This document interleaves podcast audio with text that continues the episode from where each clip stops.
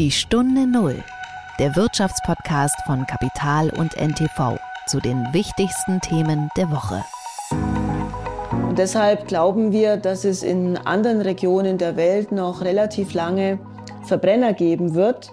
Und für diese Fahrzeuge gibt es momentan keine andere Lösung, die Verbrennung von Kraftstoffen zu dekarbonisieren, als synthetische Kraftstoffe. Also wir dürfen nicht davon ausgehen, dass das, was wir heute noch im Aufbau sind, mit viel Pioniergeist versuchen äh, zu industrialisieren, dass das morgen schon perfekt ist. Wenn Sie Wert darauf legen, bunte Teams zu haben, es ist einfach anstrengender. Sie haben mehr Diskussionen, aber ich bin der festen Überzeugung, dass dieser Prozess Sinn macht, weil am Ende die Ergebnisse einfach besser sind. Es ist Freitag, der 15. September, ein goldener Septembertag und wir freuen uns, äh, Sie wieder ganz herzlich begrüßen zu dürfen zu einer neuen Folge der Stunde Null. Wir sind Nils Kreimeier und Martin Käble. Wir haben in dieser Woche äh, die erste Frau im Porsche-Vorstand zu Gast, äh, und zwar Barbara Frenkel. Die ist dort zuständig im Vorstand für den Bereich Beschaffung. Und ich habe mit ihr unter anderem darüber gesprochen, wie sich das anfühlt, eine Frau in einem solchen männerdominierten Unternehmen zu sein. Vor allem haben wir aber über E-Fuels gesprochen, also synthetische Kraftstoffe. Und die Frage, warum sich Porsche eigentlich so vehement dafür einsetzt. Das war die Woche. Gnabry nochmal mit Henrichs. Oh, und die Möglichkeit Müller! Vierte Minute.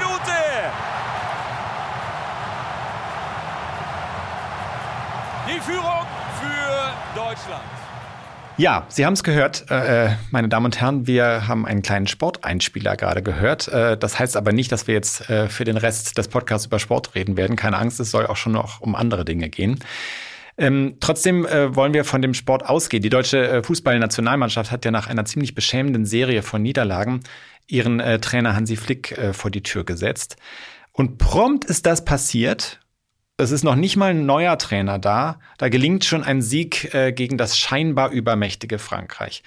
Jetzt ist es immer so ein bisschen seltsam, wenn man den Fußball so als, als Parallele äh, oder als Parabel für die Politik oder die Wirtschaft heranzieht. Und man hat trotzdem immer den Eindruck, es gibt dann doch etwas, äh, was dran ist. Und äh, die Frage stellt sich so ein bisschen, ob man nicht aus dieser Sache etwas lernen kann, Martin.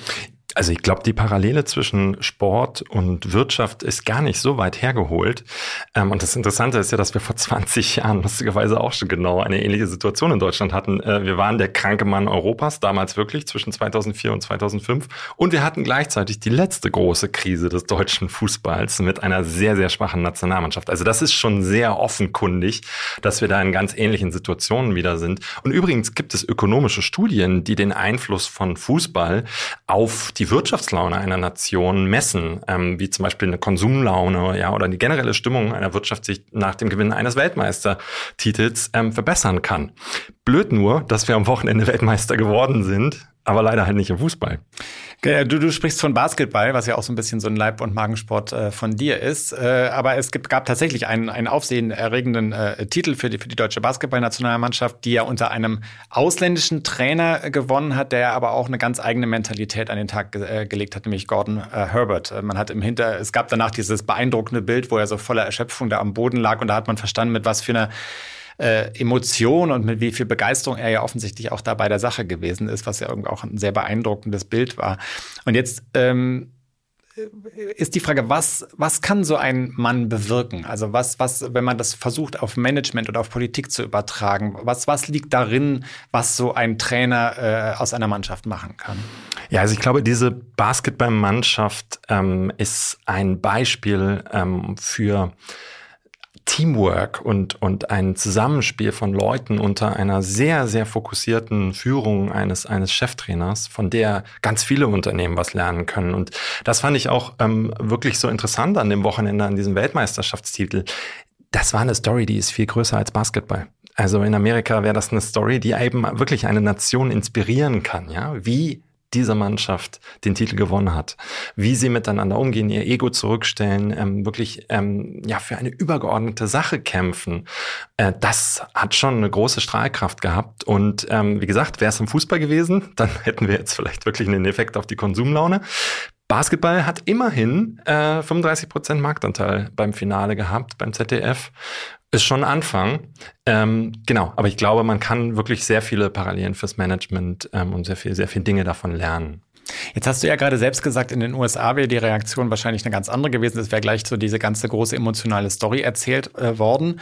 Ähm, und das hat ja auch so ein bisschen mit einer unterschiedlichen Einstellung zu Pathos zu tun. Also ich habe immer das Gefühl, äh, uns Deutschen fällt es aus historisch guten Gründen sehr schwer, mit Pathos umzugehen. Ähm, und eine Figur wie Barack Obama, der hier zwar gefeiert worden ist äh, und auch gefeiert begrüßt äh, und, begeistert begrüßt worden ist, hätte als Politiker wahrscheinlich gar nicht so große Chancen, weil, äh, weil es immer ein großes Misstrauen diesem Pathos gegenüber gibt. Auf der anderen Seite wollen wir in einer Situation, in der das Land äh, von außen unter Druck steht, durch einen Krieg in Europa, durch einen Energieschock, ja auch so ein bisschen eine Vision von irgendjemandem bekommen und auch eine Vision aus der Politik bekommen, wohin das Ganze gehen soll und wohin das Ganze führen soll.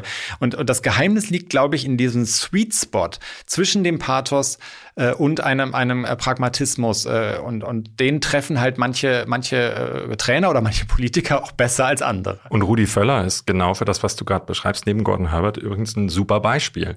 Also man hat ja gemerkt, wie medial ähm, Rudi Völler gefeiert wurde, aber auch von den Fans im Stadion, weil er im Grunde genommen genau das verkörpert, was du gerade beschrieben hast. Ja, Also eine, eine Nüchternheit, aber gepaart schon mit einer Emotionalität, die ähm, eine Mannschaft offenbar dazu bringen kann, dass sie innerhalb von wenigen Tagen von einer absolut äh, wirklich desaströsen Niederlage gegen Japan zu einem Sieg gegen Vize-Weltmeister Frankreich kommt. Und im kommenden Jahr steht ja die Fußball-Europameisterschaft in Deutschland an. Auch wieder ähnliche Parallele wie vor fast 20 Jahren, wo dann 2006 die Weltmeisterschaft in Deutschland war und ein Sommermärchen entstand. Und wer weiß, vielleicht äh, äh, kommt das nächste Sommermärchen im nächsten Jahr und trägt uns dann auch wieder in eine andere Zeit. Und dann forderst du Rudi Völler als Kanzlerkandidat. Die Stunde Null. Das Gespräch. Martin, hast du eine Ahnung, was E-Fuels sind? Das ist doch sowas wie E-Zigaretten für Autos und Flugzeuge, ne?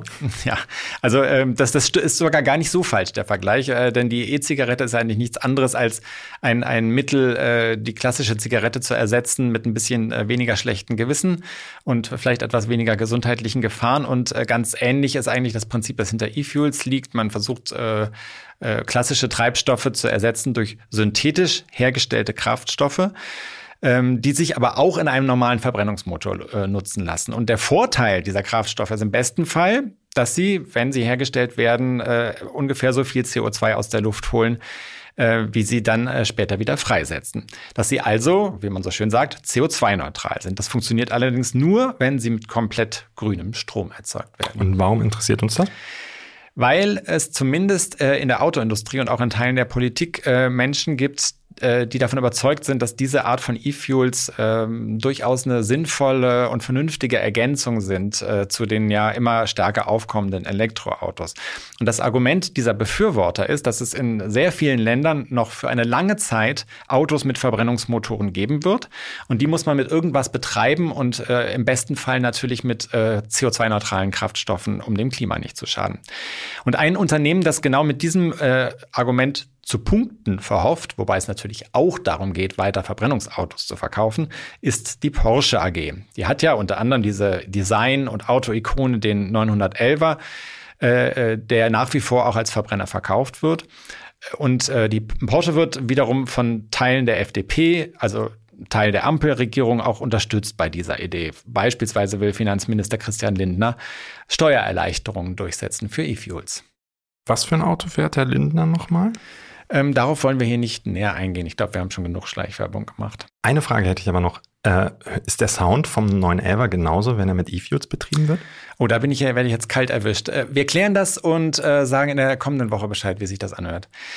Ähm, mit einem Einspieler, bitte. Ich habe jedenfalls äh, über das ganze Thema gesprochen mit einer Frau, die ein Alleinstellungsmerkmal hat. Sie ist nämlich die erste Frau im Vorstand der Porsche AG, Barbara Frenkel. Frenkel stammt ähm, aus Franken, hat Chemie studiert, kennt sich also durchaus damit aus, wie Kraftstoffe hergestellt werden können. Und sie ist seit dem Jahr 2001 bei Porsche, hat sich da über diverse Stationen so nach und nach bis in den Vorstand hochgearbeitet.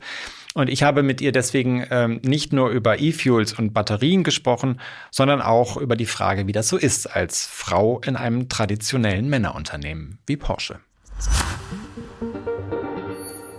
Herzlich willkommen, Barbara Frenke im Podcast Die Stunde Null. Ja, vielen Dank. Ich freue mich dabei zu sein.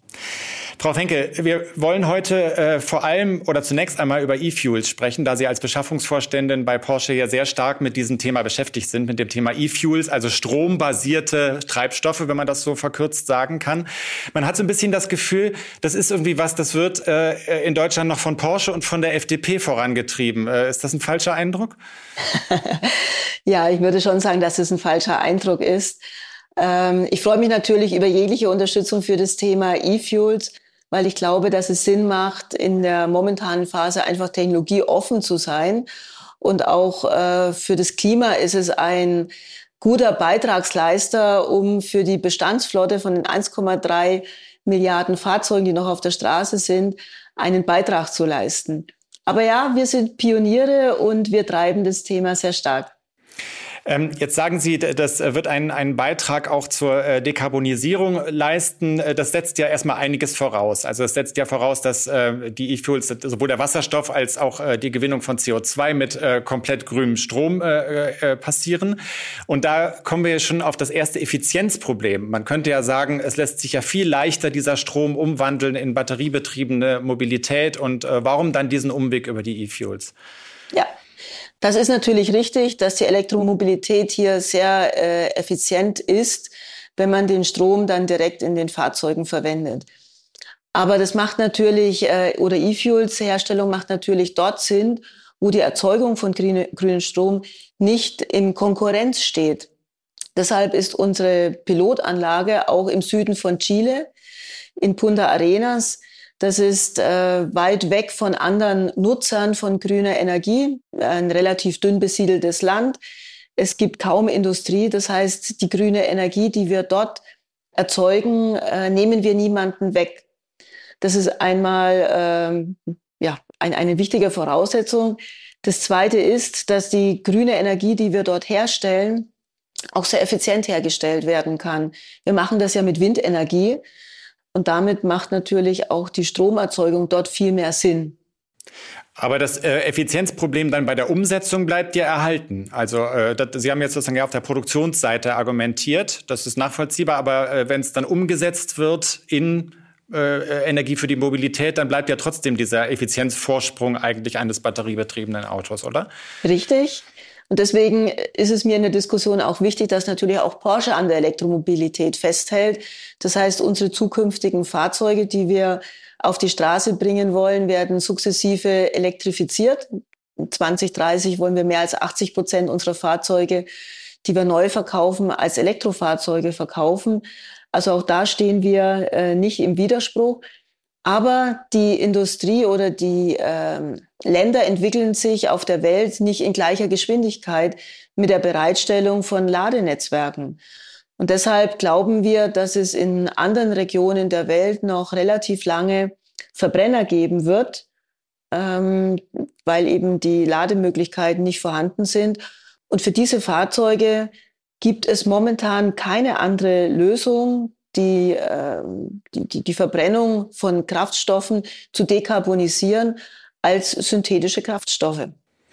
Das heißt, Sie gehen davon aus, Sie haben einfach noch einen langen äh, Vorlauf, in dem auch Verbrenner gebraucht werden und äh, da versuchen dafür eine Lösung zu entwickeln.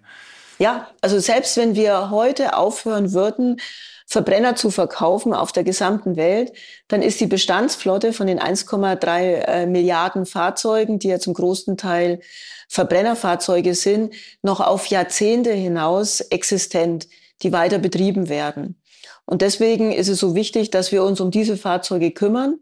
Und das Beste ist natürlich bei den E-Fuels, ähm, dass der, das CO2, das natürlich bei der Verbrennung von Kraftstoff entsteht, auch bei äh, nicht fossilen Kraftstoff entsteht ja CO2.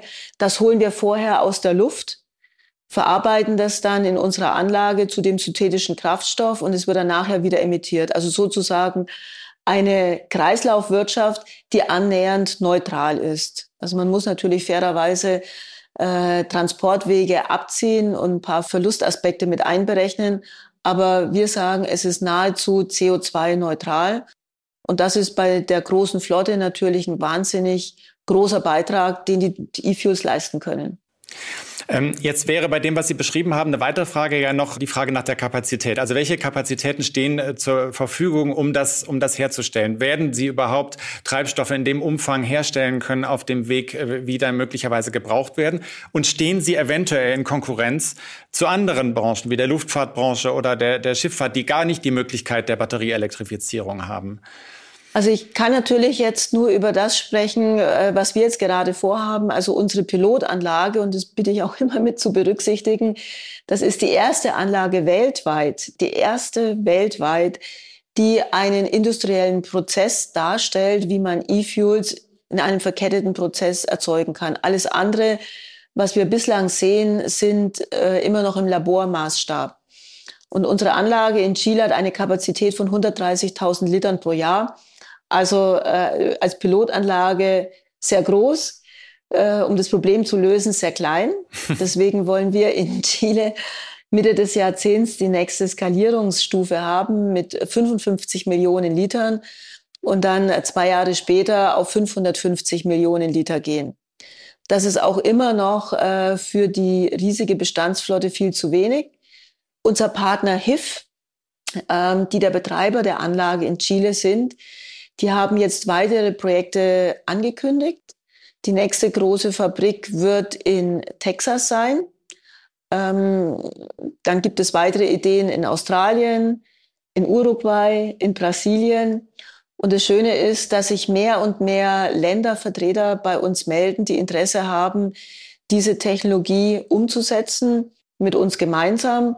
Und ich hätte auch nichts dagegen, wenn es noch weitere Anbieter auf der Welt gibt, die hier investieren wollen. Ähm, jetzt haben Sie das äh, Stichwort Technologieoffenheit gebracht. Ich glaube, gegen Technologieoffenheit lässt sich ja erstmal äh, eigentlich gar nichts äh, einwenden, wenn es an, an, dem gleichen Ziel dient. Auf der anderen Seite haben Sie ja noch ein Preisproblem. Also die, diese Treibstoffe sind ja im Vergleich zu herkömmlichen Treibstoffen, aber auch zur batteriebetriebenen Mobilität teurer. Inwieweit muss also eine, eine, eine, staatliche Förderung oder eine staatliche Unterstützung dabei sein? Wir haben ja jetzt den Vorschlag des Bundesfinanzministers auf dem Tisch. Geht das in die richtige Richtung? Also bei der Preisdiskussion muss man zwei Sachen unterscheiden. Das eine sind natürlich die Herstellkosten, die momentan in so einer Pilotanlage immer noch sehr, sehr hoch sind. Also das, was wir jetzt machen, ist bei weitem äh, noch nicht wirtschaftlich, aber wir sind davon überzeugt, dass es wirtschaftlich werden kann. Also bei der Skalierung glauben wir, dass wir die Herstellkosten signifikant reduzieren können.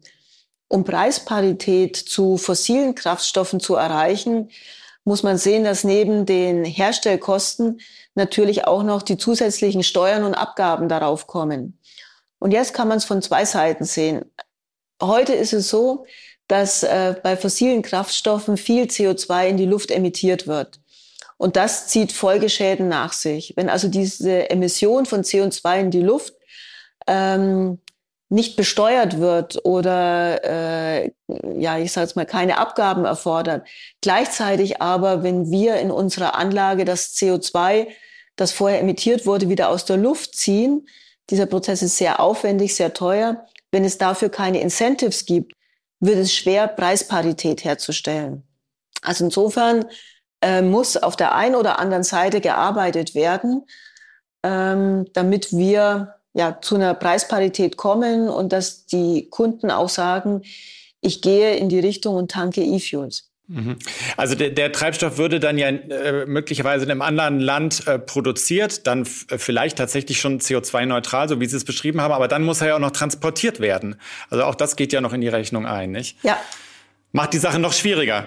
Genau, also Herstellkosten, Logistikkosten, die Logistikkosten nehmen nicht äh, den, den großen Anteil ein. Ich meine, das sind jetzt zum Beispiel äh, das, was wir in, in, in Chile machen, das liegt ja direkt an der Magellanstraße. Da gibt es etablierte Schiffsrouten. Ähm, die Transport, äh, der Transport von Kraftstoff ist eine bekannte Technologie. Das wäre jetzt anders, wenn wir Wasserstoff transportieren müssten. Äh, sie transportieren eine Flüssigkeit, große Mengen in einem Schiff. Also das ist nicht der, der wesentliche Aspekt, der Kostenaspekt, sondern wirklich die Herstellkosten und natürlich auch die Energiekosten. Und da haben wir einen Vorteil in Chile, weil dort eben die Energiekosten sehr niedrig sind. Aber der Transport bringt ja noch einen weiteren CO2-Fußabdruck mit sich. Ja, äh, heute schon noch, aber so wie ich es vorhin gesagt habe, die Anlage, die wir in Chile darstellen, hat die Möglichkeit, dass man auch E-Methanol herstellt, also grün hergestelltes Methanol. Und das könnte in Schiffsmotoren zur Anwendung kommen. Das heißt, perspektivisch könnten wir dann auch diesen Schifftransport CO2-neutral stellen. Wir müssen hier in langfristigen Dimensionen denken. Also wir dürfen nicht davon ausgehen, dass das, was wir heute noch im Aufbau sind, mit viel Pioniergeist versuchen äh, zu industrialisieren, dass das morgen schon perfekt ist. Da gibt es noch Arbeit zu leisten. Und deswegen freue ich mich natürlich über jede Unterstützung und ich freue mich auch darüber, dass unser Verkehrsminister in äh, der Herstellung von E-Fuels eine große Sinnhaftigkeit erkannt hat und auch die Technologie unterstützt. Ähm, ich ich frage das alles so ausführlich, weil äh, was, was mir so ein bisschen äh, äh, schwer in den, in den Kopf kommt, ist, Sie stecken ja sehr viel Entwicklungsarbeit da rein, auch viel, viel Geld vermutlich äh, und, und äh, viel Know-how. Und man fragt sich so ein bisschen, ob es nicht sinnvoller wäre, sich einfach zu konzentrieren auf die Weiterentwicklung äh, der batteriebetriebenen Mobilität, die Sie ja auch schon begonnen haben. Sie haben ja mit dem, mit dem äh, Taycan sozusagen ein, ein, äh, ein Auto äh, hingelegt, das sozusagen äh, enorme Entwicklungsarbeit auch äh, in sich verschlungen hat. Sollte man sich nicht konzentrieren? Ich glaube, dass es äh, für äh, eine Firma wie Porsche, die sich kennzeichnet durch ihren Pioniergeist, durch äh, Innovationen, die es vorher in unserer Branche noch nicht gegeben hat, die wir bislang sehr stark in unsere Produkte hineinbringen. Sie haben den Taycan erwähnt. Ähm, wir waren mit dem Taycan auch an anderen Stellen vor der Zeit. Wir waren die Ersten, die die 800 Volt Technologie in die Fahrzeuge gebracht haben um dort natürlich auch das Thema schnelles Laden und schnelles Reisen darzustellen, was jetzt mittlerweile in, in vielen Elektrofahrzeugen zu sehen ist. So ist uns für uns immer ein Anspruch oder ein Ansporn, wieder die nächste Innovation zu zeigen. Und ich glaube, die Weiterentwicklung in der Elektromobilität steht nicht im Widerspruch zu unseren Fähigkeiten, sich auch in anderen Bereichen weiterzuentwickeln. Also wir, wir tun gern beides weil uns das Thema Nachhaltigkeit schon sehr am Herzen liegt. Und das geht weit über das reine Produkt hinaus. Und es geht nicht darum, den, den Entwicklungsvorsprung, den Sie beim Verbrennungsmotor haben, möglichst lange noch zu bewahren. Naja, welche Autos wir produzieren, liegt natürlich erstens daran, was unsere Kunden von uns erwarten und unsere Kunden wünschen. Und ähm, das Zweite ist, weiß es, welche gesetzlichen Rahmenbedingungen gibt es, welche Produkte dürfen wir noch herstellen und verkaufen. Und dann ist natürlich immer wieder die Frage, die kommt ja ganz oft, wie lange wir den äh, 911er noch als Verbrenner herstellen und wann er elektrifiziert wird. Und wir sagen immer, solange es unsere Kunden nachfragen und solange es äh, der Gesetzgeber erlaubt, werden wir den 911er als Verbrenner darstellen. Aber wir haben uns auf den Weg zur Elektromobilität gemacht. Ähm, wir haben jetzt den Taycan sehr erfolgreich im Markt eingeführt. Nächstes Jahr kommt äh, der Macan als elektrisches Fahrzeug zusätzlich zum Verbrenner Macan. Und danach äh, werden wir den 718 elektrifiziert haben. Also das ist die Plattform, auf dem heute der Boxster und der Cayman äh, laufen. Und danach äh, kommt dann schon der Cayenne. Also Mitte des Jahrzehnts werden noch weitere Elektrofahrzeuge kommen, so dass man schon deutlich sieht, dass wir auf der Entwicklungsschiene weiterarbeiten. Sie haben gesagt, Sie reagieren auf das, was die Kunden äh, von Ihnen äh, ähm, verlangen oder was Sie nachfragen. Was tragen die denn an Sie heran? Bekommen Sie von denen zu hören, wir möchten gerne so lange wie möglich noch einen Verbrennungsmotor im 911er haben? Ja, also es kommt auf die Weltregion drauf an. In China gibt es momentan den ganz klaren Trend Richtung Elektromobilität. Das sieht man ja auch am, am Angebot. Ähm, die Kunden schätzen Elektrofahrzeuge sehr, auch natürlich wegen der Konnektivität. Also das, was das Fahrzeug ähm, an Verbindung mit dem Ökosystem hat und was ich aus dem Auto heraus natürlich mit meiner Umwelt realisieren kann. Kann man ja auch im Verbrenner machen. Ja, aber interessanterweise sehen äh, die, die Kunden die Elektroautos viel mehr als ein Software äh, definiertes Fahrzeug und damit natürlich auch die Konnektivität viel stärker in einem Elektroauto als in einem Verbrennerauto. Wir zeigen es auch im Verbrenner, dass äh, man dort die Konnektivität hat. Aber äh, es wird in China schon sehr stark gefördert. Also allein schon, wenn Sie das Fahrzeug zulassen wollen, brauchen Sie ja ein, ein, ein Nummernschild, eine Zulassung. Und die bekommen Sie wesentlich leichter für Elektrofahrzeuge als für einen Verbrenner. Das heißt, der Staat greift enorm lenkend ein. Und wir sehen es ja übrigens auch in anderen Regionen. Ähm, solange es ähm, Förderung gibt für Elektrofahrzeuge, Incentives für Elektrofahrzeuge, steigt die Nachfrage. Wir haben das gesehen, als in Norwegen plötzlich für Elektrofahrzeuge Mehrwertsteuer äh, aufgerufen wurde, dass die Nachfrage sinkt. Also es ist nach wie vor so, dass Kunden sehr sensibel darauf reagieren, äh, wo die, die Lenkung auch von, äh, von der Politik, von der Gesetzgebung hingeht. Befürchten Sie einen ähnlichen Einbruch auch auf dem deutschen Markt? Also weil auch dort steht uns ja ein Abschmelzen der Elektroautoförderung bevor, beziehungsweise es ist, äh, ist schon eingesetzt. Ich glaube, dass die Kunden darauf reagieren werden, in der Tat.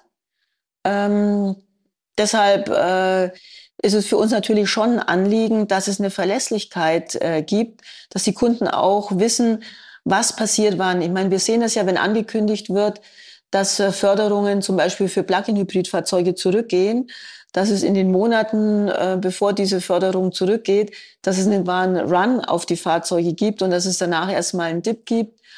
Und ich glaube, solange wir in der Transformation sind, ähm, ist es schon wichtig, dass diese Unterstützung nach wie vor da ist, weil wir ja alle wollen, dass mehr Elektromobilität auf die Straße kommt. Ein Grund, äh, was natürlich auch für unsere Kunden sehr wichtig ist, ist die Ladeinfrastruktur. Also wenn ich heute ein Elektrofahrzeug kaufe, ähm, muss ich dann äh, befürchten, dass ich das Fahrzeug nicht laden kann, weil ich vielleicht jetzt nicht in einem Eigenheim wohne, sondern in einem äh, Mehrparteienhaus bekomme ich da einfach meine Wallbox auf meinen Parkplatz montiert. Wenn ich auf langen Strecken unterwegs bin, Gibt es da genügend Ladepunkte und wenn ja, sind sie verfügbar äh, oder äh, sind sie belegt oder defekt? Da sind wir noch nicht da, wo wir sein wollen. Wir sind in Europa als Deutschland, glaube ich, nicht schlecht unterwegs, aber versuchen Sie mal in Italien südlich äh, von Mailand zu fahren, dann wird es echt eine Herausforderung. Und wenn wir als Europäer mehr Elektrofahrzeuge haben wollen, dann müssen wir hier mehr investieren. Mhm. Man sieht das ja, glaube ich, auch an den Neuzulassungsraten, äh, beispielsweise von Elektroautos in Italien. Das ist äh, ja noch weit hinter dem zurück, was man in Deutschland beobachtet. Ähm, Frau Frenkel, Sie haben eben angesprochen, dass das Elektroauto in vielen Märkten äh, auch sehr stark verbunden wird mit dem Thema Konnektivität. Ähm, ich, da Sie es selbst angesprochen haben, wollte ich da noch mal nachfragen, weil es gibt ja häufig den Vorwurf, ähm, die deutsche Industrie hat, äh, die deutsche Autoindustrie hat dieses Thema so ein bisschen verschlafen oder unterschätzt. Ist das ein gerechter Vorwurf? Ich würde es gern so beantworten, dass auch die Kundenwünsche in den unterschiedlichen Regionen sich unterschiedlich entwickelt haben. Ähm, wir sehen zum Beispiel, dass in äh, China die äh, Fahrsituation, wenn Sie also in, in Großstädten in China unterwegs sind, die, die Fahrsituation herausfordernd sind. Also es gibt wahnsinnig viel Stau. Äh, die Fortbewegungsgeschwindigkeit ist sehr niedrig. Und dann haben sie natürlich viel Zeit im Fahrzeug, wo sie sagen, okay, was, was tue ich jetzt im Auto? Und ähm, wenn Sie dann als Kunde die Möglichkeit haben, im Fahrzeug einfach noch andere Alternativen äh, umzusetzen, egal ob Sie jetzt, äh, ich sage jetzt mal, da, da gab es ja eine Anwendung, dass Sie dort Karaoke singen können oder dass sie äh, verschiedene digitale Angebote nutzen, äh, während sie halt die Zeit im Auto verbringen. Diese Situationen waren natürlich in Europa anders und daher auch die Kundenwünsche anders, sodass die chinesischen Hersteller auf diese Wünsche natürlich intensiver reagiert haben und auch Features ins Fahrzeug gebracht haben, die hier in Europa in, in dem Ausmaße noch nicht nachgefragt wurden. Jetzt ist es natürlich so, wenn diese Fahrzeuge äh, die Features haben, dann bringt man die auch ins Auto. Werden die dann genutzt? Das ist äh, nochmal die zweite Frage. Für uns als Porsche, wir definieren uns schon sehr stark darüber, dass unsere Kunden die Autos auch fahren wollen, dass sie ähm, dynamisch auch fahren wollen und dann natürlich sehr fokussiert sind auf das Erlebnis fahren und weniger äh, verschiedenste Konnektivitätsangebote nutzen wollen. Aber. Also kein iPhone auf Rädern. Nein, kein iPhone auf Rädern. Aber Sie werden es nächstes Jahr sehen, dass wir auch im Makan viele neue Angebote bringen werden, die unsere Kunden, auch äh, junge Kunden begeistern werden. Äh, Frau Wenkel, wir haben über ein Thema noch gar nicht gesprochen und ich habe so ein bisschen überlegt, ob ich das eigentlich ansprechen soll oder nicht. Ich habe mich dann doch dafür entschieden und zwar sind Sie ja die erste Frau im Porsche-Vorstand. Jetzt ist es immer, jetzt ist es immer so ein bisschen blöd, dass man das noch eigens erwähnen muss. Eigentlich sollte man sowas gar nicht mehr eigens erwähnen müssen, aber es ist ja doch äh, in so einem Unternehmen dann doch etwas Besonderes. Hat das für Sie irgendeine Rolle gespielt oder ist es was, was wir Journalisten uns so ausdenken als interessantes äh, Thema? ja, in der Tat werde ich das sehr häufig gefragt. Äh, und ich antworte dann immer ähnlich, weil ich sage, naja, ich bin mein ganzes Leben lang Frau und bin eigentlich mit der Situation äh, mein ganzes Leben lang konfrontiert, ähm, dass es in, in der Industrie, in der ich tätig bin, leider immer noch wenig Frauen gibt. Also für mich selbst ist es nichts Besonderes. Aber dadurch, dass wir natürlich einfach äh, mehr Perspektivenvielfalt in unsere Teams bringen wollen, ist es schon wichtig, dass es positive Beispiele gibt, die für Frauen eine Motivation sind, ähm, ja auch in diese Industrie zu kommen, in die Automobilindustrie zu kommen, ihre Ideen äh, und, und Kreativität einzubringen. Und dann ist es natürlich schön, wenn ich Vorbilder habe, wo ich sage, es ist möglich, als Frau auch bis in den Vorstand zu kommen. Es ist möglich, äh, als Frau in dieser Industrie sich durchzusetzen und erfolgreich zu sein. Und wenn ich hier einen Beitrag leisten kann und auch Vorbild sein kann, dann freue ich mich natürlich sehr und fördere auch sehr gerne noch mehr, dass noch mehr Frauen sowohl bei uns im Unternehmen als auch in die Industrie kommen. Hatten Sie das Gefühl, der Weg war steiniger für Sie als für männliche Kollegen? Naja, das kann ich natürlich jetzt schwer beantworten, weil ich nicht weiß, wie steinig es für Männer ist. Aber ich muss sagen, wenn ich so zurückblicke, habe ich natürlich äh, vor vielen Jahren schon gesehen, dass äh, viele Männer, ich sage jetzt mal, an mir vorbeigezogen sind, äh, gefördert wurden und ich mich gefragt habe, warum ähm, jetzt zum Beispiel in eine Position ein Kollege berufen wurde und nicht ich. Die Frage stellt man sich natürlich und fragt, ähm, woran hat es gelegen? Hat es an der Leistung gelegen? Hat, nein, das Feedback habe ich nie bekommen, es war immer gut. Ähm, hat es an äh, der, der Art und Weise, wie ich Teams geführt habe, gelegen? Nein, hat es auch nicht gelegen. Ja, woran hat es gelegen? Und ich glaube, seit wir bewusster gesagt haben, wir wollen einfach auch, dass die Teams bunter und vielfältiger werden, werden einfach auch mehr Frauen identifiziert und auch gefördert. Und ich muss sagen, ich, ich sehe es ja auch in meinen Teams. Wenn Sie Wert darauf legen, bunte Teams zu haben, es ist einfach anstrengender. Sie haben mehr Diskussionen. Sie müssen sich mehr mit unterschiedlichen Aspekten, mit Diskussionsbeiträgen auseinandersetzen. Aber ich bin der festen Überzeugung, dass dieser Prozess Sinn macht, weil am Ende die Ergebnisse einfach besser sind. Und für uns als ähm, Hersteller von Fahrzeugen, wir haben ja auch in unserer Kundschaft unterschiedliche Menschen. Und wenn wir bei der Entstehung der Fahrzeuge diese unterschiedlichen Perspektiven schon einbringen, wird nachher auch das Produkt besser. Das ist meine feste Überzeugung. Okay, also je diverser ein Unternehmen ist, desto anstrengender wird es, aber desto besser sind die Ergebnisse, die am Ende bei rauskommen. Ja, es ist ein anstrengender Prozess und da möchte ich auch gar nicht schön reden, aber ein sinnstiftender und wertvoller Prozess. Frau Frenkel, ganz vielen Dank für den Podcast. Danke Ihnen, hat Spaß gemacht.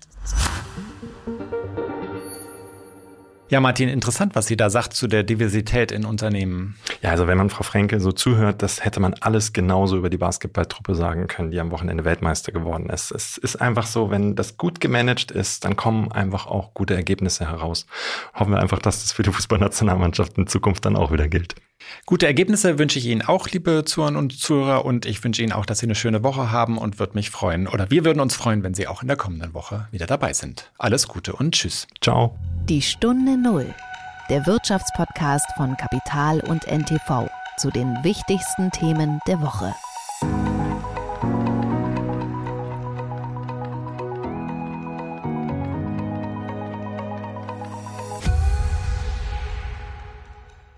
Dieser Podcast ist eine Produktion der Audio Alliance.